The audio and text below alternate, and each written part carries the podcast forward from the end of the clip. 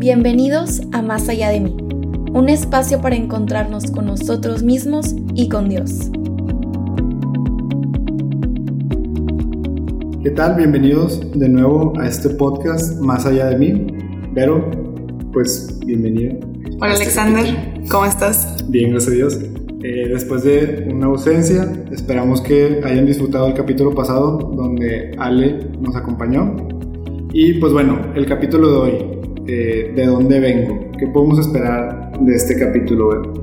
Principalmente seguir teniendo herramientas para descubrirme, para conocerme y ver de dónde vienen mis pensamientos, de dónde vienen mis creencias, de dónde vienen mis actitudes, cómo se fueron formando a lo largo del tiempo, a lo largo de mi niñez y a partir de ahí, ¿qué puedo hacer para mejorar? ¿Qué puedo hacer para seguir trabajando? ¿Qué puedo hacer para ponerme un objetivo nuevo y también ir abandonando lo que ya no me sirve? Desaprender lo que necesito desaprender y continuar con lo que me ayuda hacia donde quiero llegar.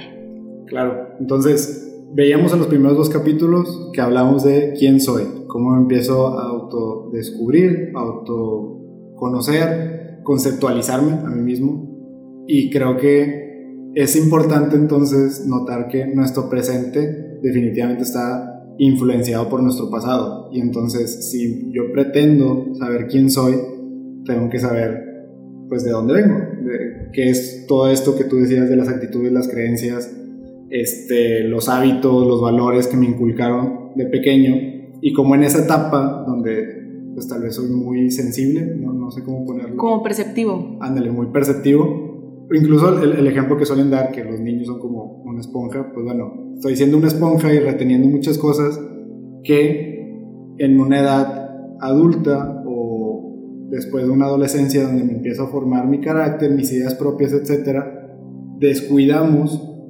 eh, este aspecto de nuestro pasado. Y entonces suponemos que todas estas ideas pues son mías, todas estas actitudes son mías, todos estos valores son míos. Y hacemos un poco a un lado el hecho de que pues tal vez estoy determinado por muchas cosas que sucedieron en mi pasado o por muchas cosas que me inculcaron mis propios padres, ¿no? Claro, y nos empezamos a cuestionar cuando nos damos cuenta que tal vez nuestros papás no son perfectos, no son esos superhéroes que tal vez de chiquitos creíamos que eran y a un punto donde me empiezo a cuestionar si pienso igual que ellos, si comparto sus mismos ideales, sus mismos valores, pues recordando que también ellos vienen de cierto estilo de crianza, de ciertos valores que ellos usaron tal vez como herramientas para criarnos porque ellos piensan que es lo mejor para nosotros y la gente hace lo mejor con lo que tiene, pero pues yo soy una persona que crece, que se independiza y que puede elegir tomar lo mejor de lo que me dieron, pero también ir retroalimentándome de aspectos del exterior que no necesariamente vengan de mi familia y que yo puedo ir aprendiendo y desaprendiendo lo que tenga que desaprender. Claro, o sea, digo, y entonces evidentemente yo no soy simplemente quien soy o quien creo que soy por mi historia, por mi vida, sino soy también cómo me han marcado mis papás y también cómo lo marcaron ellos sus papás y así sucesivamente, ¿no? Eh, a veces creemos que este contexto macro de cultura, sociedad, historia de la humanidad, etcétera, aplica para un colectivo, aplica para, pues bueno, los mexicanos, tenemos toda esta historia y toda esta cultura cargada por generación tras generación, etcétera, cuando en lo individual, en lo particular, pues nosotros también somos marcados generación tras generación y por la historia y el contexto de nuestra familia. Y todo eso pues tiene que aterrizarse en algún momento en el tiempo presente que somos nosotros y nosotros vamos a pasarle, si así, si así es el caso, a nuestra familia, a nuestros hijos, igual, como esta marca, ¿no? Pero lo importante de lo que tú dices, de en cualquier momento yo puedo tomar conciencia de todo esto y pues también discernir, ¿no? Y de alguna manera, eh, pues filtrar o, o entender con qué me quiero quedar, qué quiero empezar a desarrollar, qué quiero empezar a cambiar, qué patrones quiero empezar a romper de alguna manera, que no quiero repetir, pero también que quiero valorar que me hayan dejado y que tal vez puedo incluso reforzar, ¿no? Y creo que esto también nos puede ayudar a empatizar, porque eh, vamos creciendo y de repente creemos que todos crecieron en el mismo ambiente que yo y que todos valoran lo mismo que yo y que todos piensan igual que yo, cuando cada quien trae su historia, cada quien trae sus marcas, cada quien trae sus valores. Entonces también nos puede abrir un poquito los ojos acerca de las personas que me rodean y también para ir eligiendo, como yo ya elijo lo que yo quiero valorar, lo que yo pienso, las actitudes que tengo, entonces también puedo elegir con quién me quiero relacionar si va de acuerdo a lo que yo busco o si no va de acuerdo a lo que yo busco. Claro, que es esa, evolución de este concepto que tenemos como familia. Ah, discutíamos o platicamos cómo somos marcados por nuestra propia familia, sobre todo en, en nuestra infancia, pero en algún momento dado tengo que escoger, pues, quién me va a marcar, por así decirlo, quiénes son los que me influencian de, de una manera más pues importante, ¿no? Que pueden ser mi círculo social, este, mentores, gente a la que yo admire, testimonios y eventualmente pues una pareja y una nueva familia. Que bueno, ahora sí, metiéndonos un poquito más en tema, la familia, que tanto pues afecta el de dónde ven. Es bien sabido que la familia es el primer contexto social del niño de ahí salen las primeras figuras significativas y se va creando esta identidad y esta personalidad de la que hablábamos en el primer capítulo. Se va formando la manera en que se empiezan a desarrollar y se empiezan a relacionar con los demás y cómo ven el mundo y aprenden a tomar decisiones y aprenden las actitudes que tienen frente a ciertas cosas y aprenden a valorar ciertas cosas y como tú decías son como una esponja que todo lo que perciben lo van introyectando y lo van procesando y van creando su propia manera de ver el mundo, que es también lo que hablábamos un poco en el primer capítulo. Sí, de hecho, ahorita que lo mencionas, me llama muchísimo la atención los conceptos de los primeros capítulos, el autoconcepto y la autoestima, que uno era más eh, este concepto que tengo de mí mismo a partir de lo exterior, de los ámbitos este, o los factores exteriores, y la autoestima es cómo percibo a mí mismo en lo interior, cómo valoro ese autoconcepto que tengo. Y entonces, pues claro, la familia, que es, como tú decías, el primer contexto social, o mi primer contexto para acabar pronto, pues evidentemente son los primeros que influencian, esto, más bien influyen en cuál es ese autoconcepto y cómo voy desarrollando mi autoestima. Claro, cabe recalcar que el autoconcepto, a pesar de ser em, como expuesto a retroalimentación externa, es algo que después yo ya me creo, o sea, que así soy y lo voy introyectando, entonces mi autoconcepto ya es como yo me defino, que se va formando desde lo que yo ya tenía más la retroalimentación de los demás. Entonces, claramente el niño se va a ver afectado por la forma en que lo tratan sus padres, en qué tanto se involucran con sus emociones, en qué tanto se involucran en poner límites, en qué tanto le dan importancia a su desarrollo. Y es por esto que en este capítulo les vamos a hablar acerca de una teoría de estilos de crianza que pues de autores les podría decir Steinberg, pero ha sido influenciada por muchos autores y es bastante conocida. Esta teoría habla de cuatro estilos de crianza, el autoritario, el permisivo, el democrático o autoritativo y el negligente que de hecho creo que es con lo que estamos familiarizados, pues muchos de nosotros, fuera del ámbito psicológico, todos alguna vez hemos escuchado sobre si tus papás fueron autoritarios o permisivos. Ya la parte tal vez de democrático y negligente es lo que tal vez no estamos tan familiarizados en general.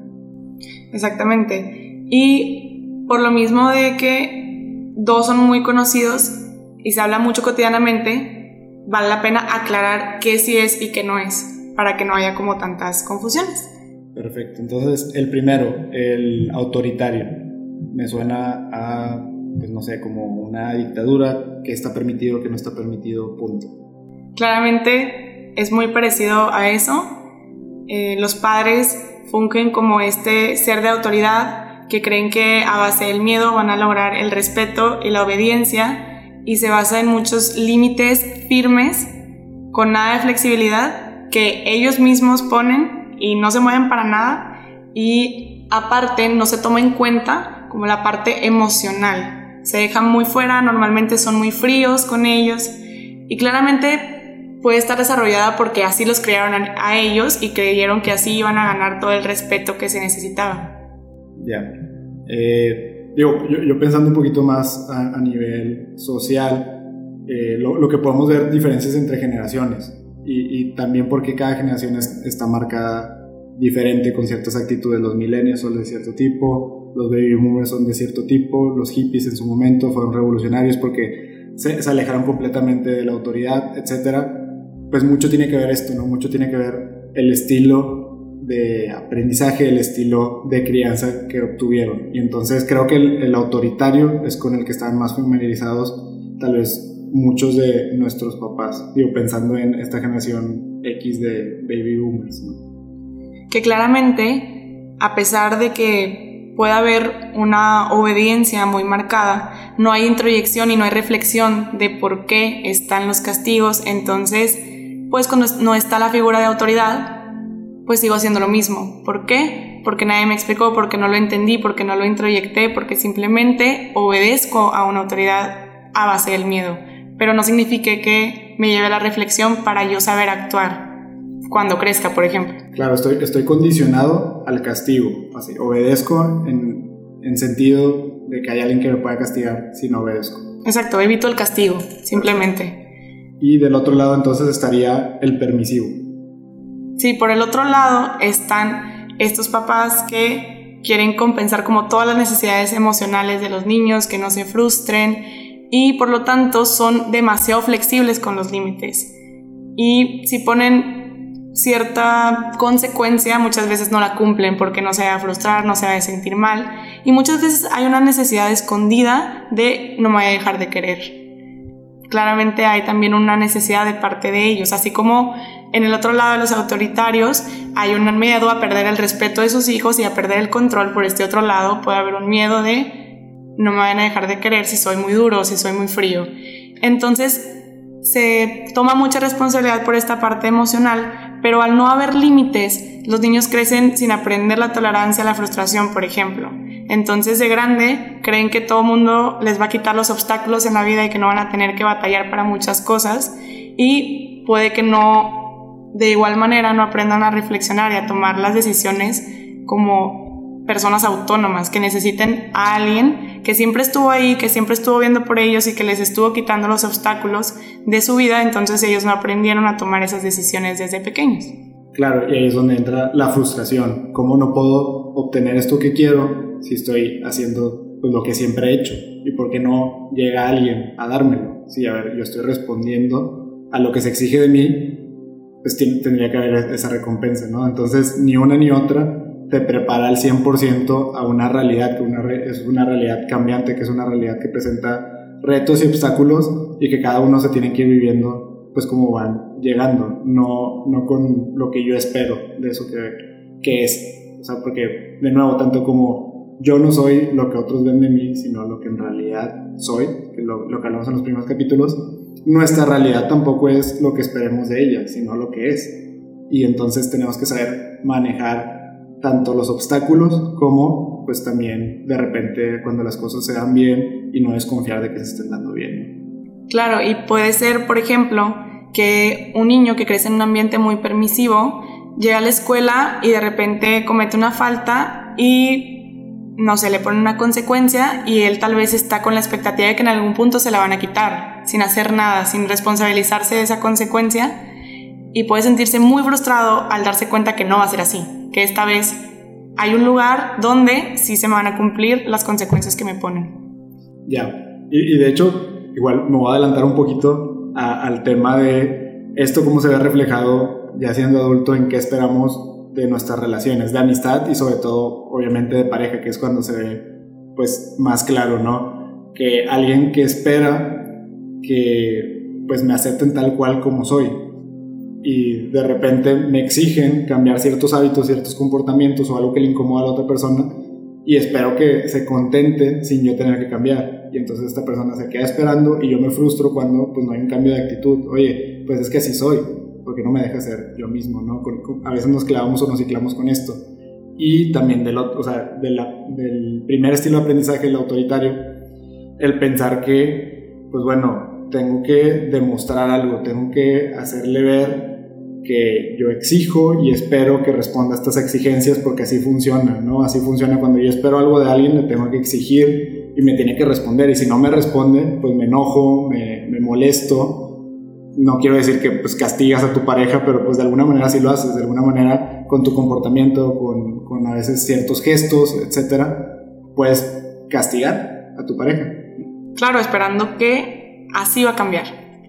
En lugar de intentar ser un poco más asertivos, como este tercer estilo de crianza que es el democrático o autoritativo, donde los papás no significa que sean perfectos, pero le dan importancia a las dos partes, tanto los límites, que sean claros y que no sean completamente negociables con los niños, pero esta parte de escucharlos y de involucrarlos como en estas decisiones y escuchar sus necesidades afectivas, tomarlas en cuenta, entonces ahí se empieza también a formar niños que como igual y hay una comunicación asertiva con ellos, van comprendiendo el porqué de las consecuencias y van aprendiendo a reflexionar, a tomar decisiones, a ser más autónomos y por ende van formando mejores o relaciones más óptimas cuando van creciendo. Claro, tan sencillo como no es lo mismo que me castiguen por haber mentido a que me expliquen el por qué mentir tiene una consecuencia para mí como para otra persona, porque entonces mi enfoque no es no lo hago porque me pueden castigar, sino no lo hago porque entiendo que tiene una consecuencia negativa independientemente de que haya una persona o no haya una persona. Incluso en la soledad, que de hecho lo vamos a platicar ya en el ámbito espiritual en los capítulos más adelante, esto es importantísimo para desarrollar una vida interior. ¿Qué hago cuando nadie me ve? ¿Qué hago cuando mi relación con Dios es mi relación con Dios y ya está dentro de mí y, yo, o sea, solamente yo entiendo cómo es esa, es esa relación? Pues ahí es donde veo mis verdaderos valores, que tanto profundicé e interioricé en la consecuencia de mis actos, en el por qué hago las cosas. Claro, y entender que todo lo que hago tiene una reacción tanto en mí como en los demás, y más que por un lado culparme o negar qué pasó, poder responsabilizarme acerca de eso que estoy haciendo. Por último, tenemos el estilo de crianza negligente. Este estilo literalmente son como padres ausentes que no le dan importancia ni a lo emocional ni a los límites del comportamiento. Muchas veces escuchamos cómo es que tengo demasiado trabajo, no tengo tiempo para mis hijos porque tengo que mantener una casa o lo que sea. El punto es que no se logran involucrar lo suficiente, se, preocupan mucho más por sus propias necesidades o cosas que puede ser por muchísimas razones. Repito, aquí no venimos a juzgar ningún estilo, simplemente venimos a comprender por qué somos como somos, por qué actuamos como actuamos para lograr un cambio, a partir de qué voy a trabajar, ¿no? Y si necesito acompañamiento en este proceso, pues saber que puedo recurrir a una terapia o una dirección espiritual. O sea, y, justo creo que el negligente, no sé, y de nuevo, como dice, no por juzgar ni nada, pero malamente es, la realidad que viven demasiadas personas. Y ahí es donde podemos también cuestionarnos el, bueno, ¿qué estilo de aprendizaje, qué estilo de crianza tuvo alguien que no tuvo familia? O que tuvo una familia distante, que tuvo eh, que creció con tíos, que creció incluso en un orfanato, etcétera, pues muy seguramente esto, o sea, también es un estilo de crianza la falta de crianza y es entender simplemente, o sea, nos condiciona y nos determina de cierta manera en, el, en la medida que nosotros dejamos que nos condicione y nos determine. Y tiene que llegar un punto en nuestra vida, en nuestra madurez, donde nos tenemos que plantear estos problemas o estos antecedentes que tuvimos para saber cómo yo quiero actuar en un futuro, como quiero que mi vida sea determinada en un futuro. ¿no? Y tocaste un tema muy importante, porque cuando el niño, digamos, no tiene una familia nuclear, sino familia extensa, puede pasar tanto, pues si lo crían sus abuelitos y ellos están más enfocados tal vez en sus necesidades por su etapa, pues sí puede ser negligente, pero si tiene alguna figura significativa que pueda fungir como padre, pues ya se pueden dar estos estilos de crianza. Él puede ver como figura significativa, como si fuera su propio papá o su propia mamá, a estas personas que crecieron con él, ¿no? Pero tomar en cuenta que cada uno va a tener ciertas consecuencias ya cuando crezcamos y en la forma en que nos relacionamos. Y como dices tú, no, no nos determina para nada. O sea, es algo que simplemente hay que hacer conciencia para saber a dónde quiero llegar. Claro. Bueno, y ya por último, en, tema de estilos de crianza, pues solo entender que esto es descriptivo y entonces puede haber una combinación de los cuatro estilos, puede haber uno, un, estilo muy cargado o, muy presente, pero pues de, nuevo es solamente describir de alguna manera el de dónde vengo para pues entender quién soy y a dónde voy. ¿no? Sí, justo puede haber un papá autoritario y el otro permisivo, entonces están los dos polos opuestos y pues el niño medio confundido no va a saber qué esperar bien, ¿no? Si se empieza a mezclar. Pero como tú dices, es descriptivo, entonces no es como determinado de que nada más autoritario, nada más permisivo, nada más negligente. Perfecto. Y entonces eso nos lleva, ahora sí, el, el propiamente, eso yo como lo puedo ver tal vez manifestado en mi presente. Esto es más bien de dónde vengo, eh, estilos de crianza que, que, me fue marcando. Bueno, hoy por hoy, qué actitudes, qué, qué estilos tal vez, de manera de relacionarnos podríamos ver. Sí, existe otra teoría que es la de John Bowlby, que es de los estilos de apego. Apego entendiéndose como este vínculo que el niño tiene con la madre desde bebé, ¿no? Necesitamos a la madre cuando nacemos para sobrevivir. Claramente no somos independientes, y nacemos con esta necesidad, y es una necesidad de supervivencia de que alguien responda al principio por, nosotros. Pero según cómo vaya respondiendo, digo, puede ser la madre o pues si normalmente es la madre, pero pues es una figura significativa que esté íntimamente relacionada con el bebé, es cómo se va dando este apego y se va formando desde bebés y luego de niños y luego de grandes y se va reforzando. Igual, tal vez podemos hacer conciencia y puede ser un poco más complicado como de borrar totalmente este estilo de apego. ¿Por qué? Porque fue desde bebé. Pero aún así podemos actuar, podemos decidir, tenemos conciencia. Entonces lo importante es ver dónde tal vez mi estilo de apego está influyendo en mis relaciones interpersonales y qué puedo hacer a partir de ahí. Este autor habla principalmente acerca de tres estilos de apego. El primero es el apego seguro, el segundo es un apego inseguro conocido como ansioso o ambivalente, y el tercero es un apego inseguro evitativo. O sea, en, realidad, pues hay, hay, dos estilos, seguro e inseguro. Dentro del inseguro, pues ya vemos un poquito marcado el ambivalente ansioso y el otro es el evitativo, ¿no? Que creo que hay, hay, como pequeña advertencia o, o hacer un pequeño paréntesis invitando a los que nos están escuchando a entender que estos estilos de apego si están un poquito más determinados. Es decir, en nuestra formación son, por ponerlo de una manera, primarios. O sea, es decir, se, se determinaron desde que estábamos demasiado pequeños y entonces no fueron racionalizados realmente, sino más como adquiridos, heredados. Y entonces la invitación es a entender nuestros estilos de apego, tanto como identificamos los estilos de crianza, pero entender cómo puedo trabajar con mi estilo de apego.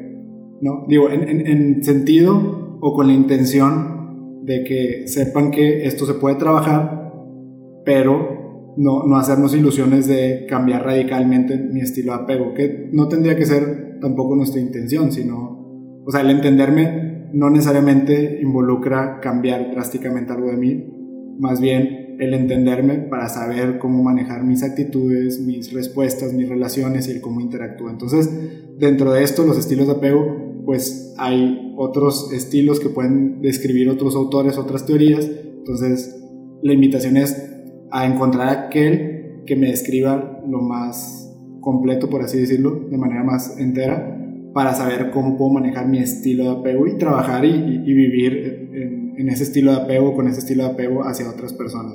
Y bueno, ya, cierro paréntesis, pero no sé si nos puedas explicar un poquito de cada estilo de apego. Claro. El apego se podría decir ideal, se podría encontrar en diferentes teorías siempre como un estilo óptimo o un estilo que sería como el ideal, pero que claramente encontramos mucho de los demás estilos. Pero el estilo de apego seguro es este donde cuando el bebé reaccionaba de alguna forma, tenía algún reflejo, lloraba, se reía, la mamá aprendió a descifrar cuál era su necesidad y respondía en tiempo óptimo. Entonces tiene que haber como un entendimiento y cuando va creciendo es igual, ¿no? Eh, aprendo a escuchar a mi hijo, entonces ya sé cómo responder a esa necesidad y en el tiempo óptimo, que es muy importante. Estas personas cuando crecen pueden establecer relaciones saludables, pueden tanto involucrarse emocionalmente como no necesitar de la aprobación de los demás para sentirse completos, para sentirse seguros.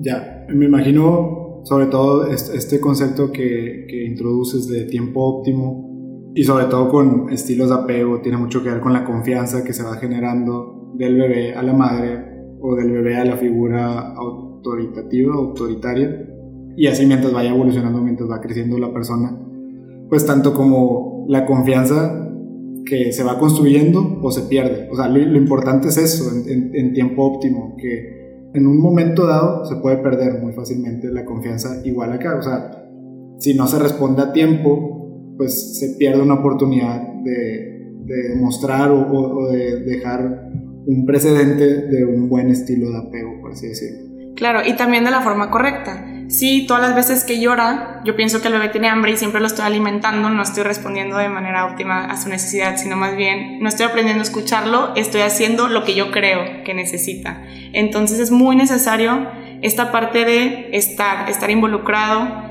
escuchar, ver qué necesita y de ahí se va formando este lugar seguro donde yo como niño puedo ir a explorar el mundo, pero sé que puedo volver a donde me van a dar apoyo. Sé que puedo volver a este lugar seguro que son mis papás, o bueno, en este caso, la madre que tengo este apego o vínculo afectivo.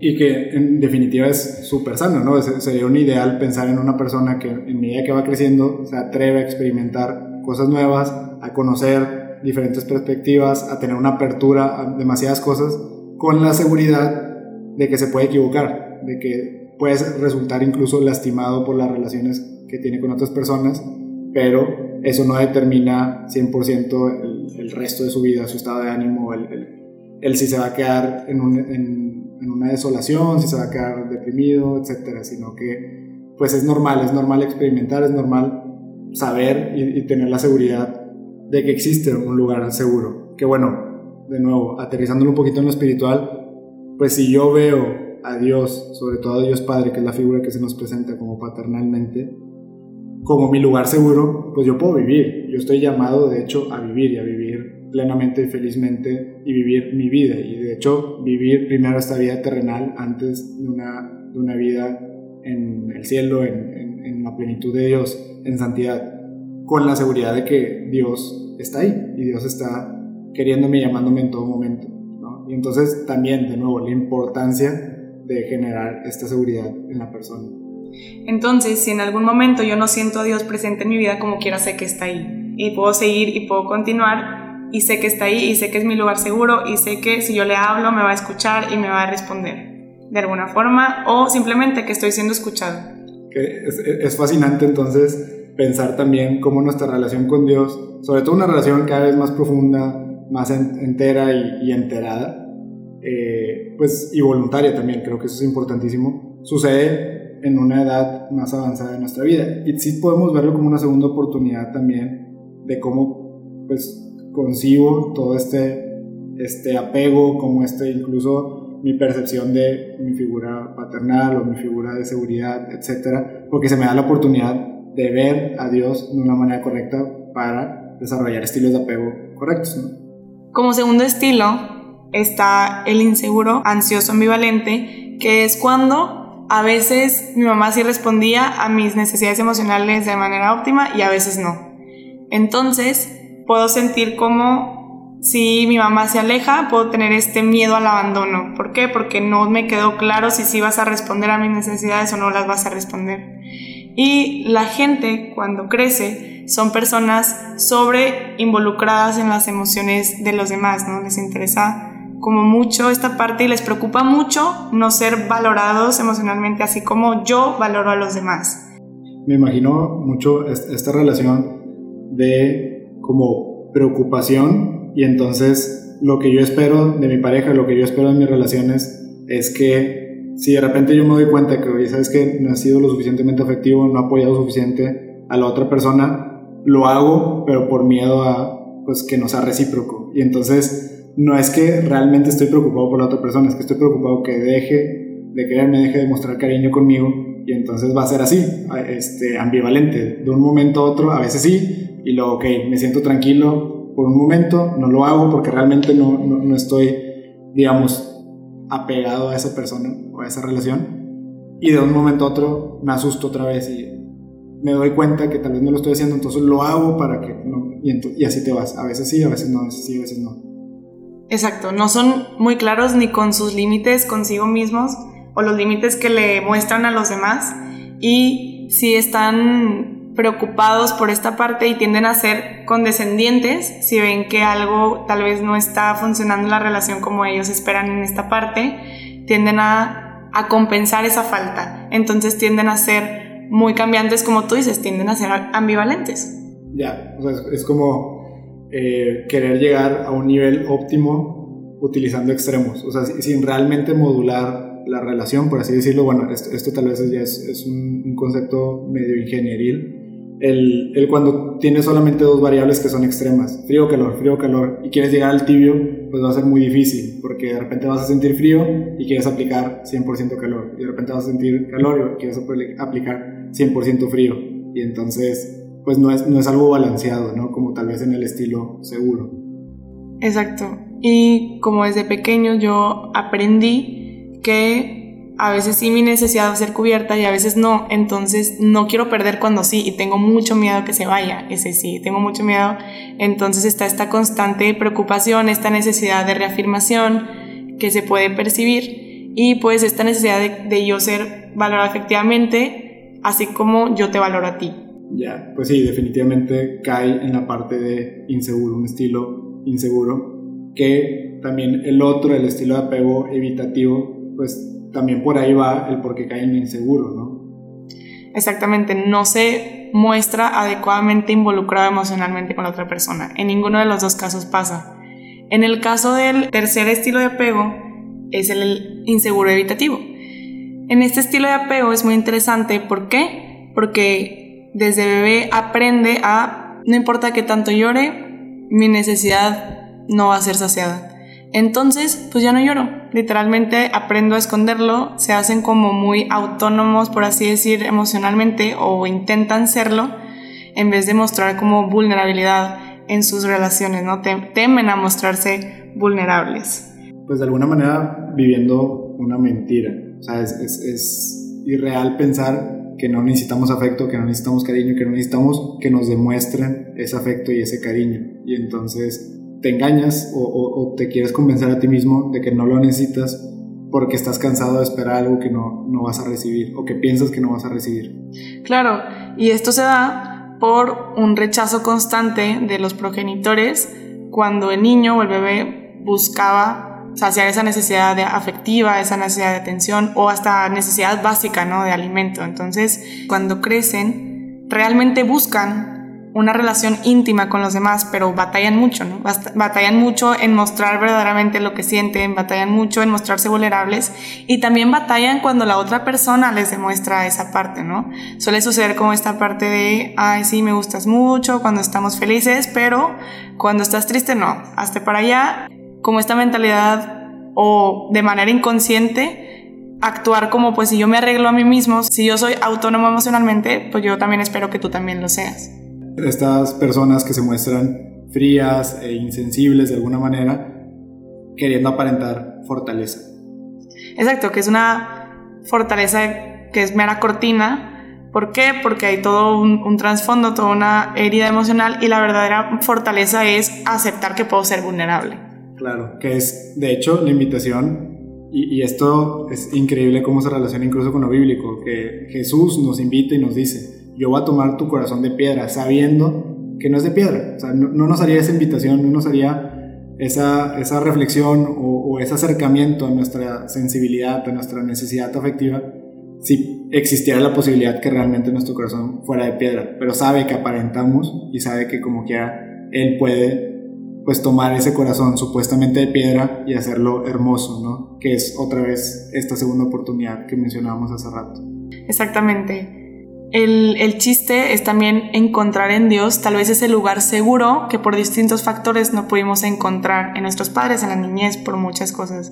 Él nos recuerda, aunque tus padres se olvidaran de ti, yo no me olvidaría de ti. Entonces tener siempre eso en cuenta es clave para este crecimiento, este autodescubrimiento y este mejorar la relación conmigo, con los demás y con Dios. Excelente. Bueno, pues ya a manera de, cierre, entender o invitarlos a reflexionar, investigar y de alguna manera describir los estilos de crianza con los que crecieron ustedes, los estilos de crianza que quieren desarrollar, si quieren desarrollar o en un futuro tener una familia Y eso en el presente, como lo podemos ver con nuestros estilos de apego. Y entonces el apego, entendiéndolo como algo que tengo que manejar, no, no necesariamente cambiar, pero sí manejar y sí entender y sí cuidar ciertos comportamientos e interacciones. Y lo más importante que el de dónde vengo, lo que me marcó en un pasado, no me tiene que seguir marcando o determinando en mi presente. Y Dios nos invita a eso, a entender que tengo una segunda oportunidad, tengo una segunda oportunidad de salirme de todo aquello que me determina e ir más allá de mí. Si te gustó este episodio, no dudes en buscarnos en nuestras redes sociales. Estamos en Instagram y en Twitter como arroba más allá podcast.